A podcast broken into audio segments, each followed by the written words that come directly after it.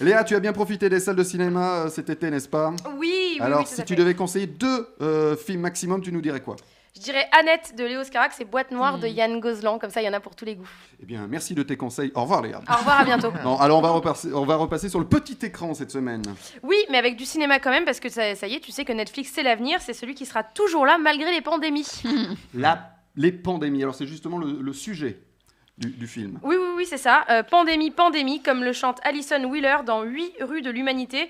Ce projet, on en entend parler depuis le confinement, le quotidien d'un immeuble parisien sous quarantaine, filmé par, par Danny Boone et proposé sur Netflix. Le casting est alléchant, le propos l'est beaucoup moins, car franchement, qui a envie de revivre ces mois d'isolement et surtout est-ce trop tôt pour en rire? Tu vas me demander, Thibaut. Et oui, alors, est-ce que c'est trop tôt pour en rire, Léa? En rire, oui, mais pas que, car ce serait oublier que le cinéma de Danny Boone est souvent aussi tendre qu'il est drôle, et aujourd'hui, il nous propose une nouvelle facette de sa plume, peut-être amenée par sa co-auteur Laurence Arnay. Ce film frôle l'absurde, tutoie l'humour noir et flirte avec le trash. Tout ça grâce au rôle un peu dingue d'Ivan Attal qui est exceptionnel. C'est un savant fou à la croisée entre Doc Emmett Brown et Victor Frankenstein. De là à y voir une allégorie de Didier Raoult, il n'y a qu'un pas. C'est presque dommage que tout le film n'ait pas été à cette image et en même temps un surdosage de cette folie aurait été peut-être un peu indigeste. En tout cas, c'est le défaut que je pourrais trouver à ce film, ces changements de ton un peu radicaux. Alors, c'est le seul défaut. T'as l'air un peu étonné. Euh, non, moi j'ai déjà j'ai arrêté de lire les retours au mot propagande sanitaire, mais je crois qu'effectivement il se fait bien descendre et je peux comprendre. Personne n'a envie de revivre ces mois immobiles avec des personnages aux traits forcés, ce décor qui sent le studio et dont les ficelles narratives sont aussi énormes.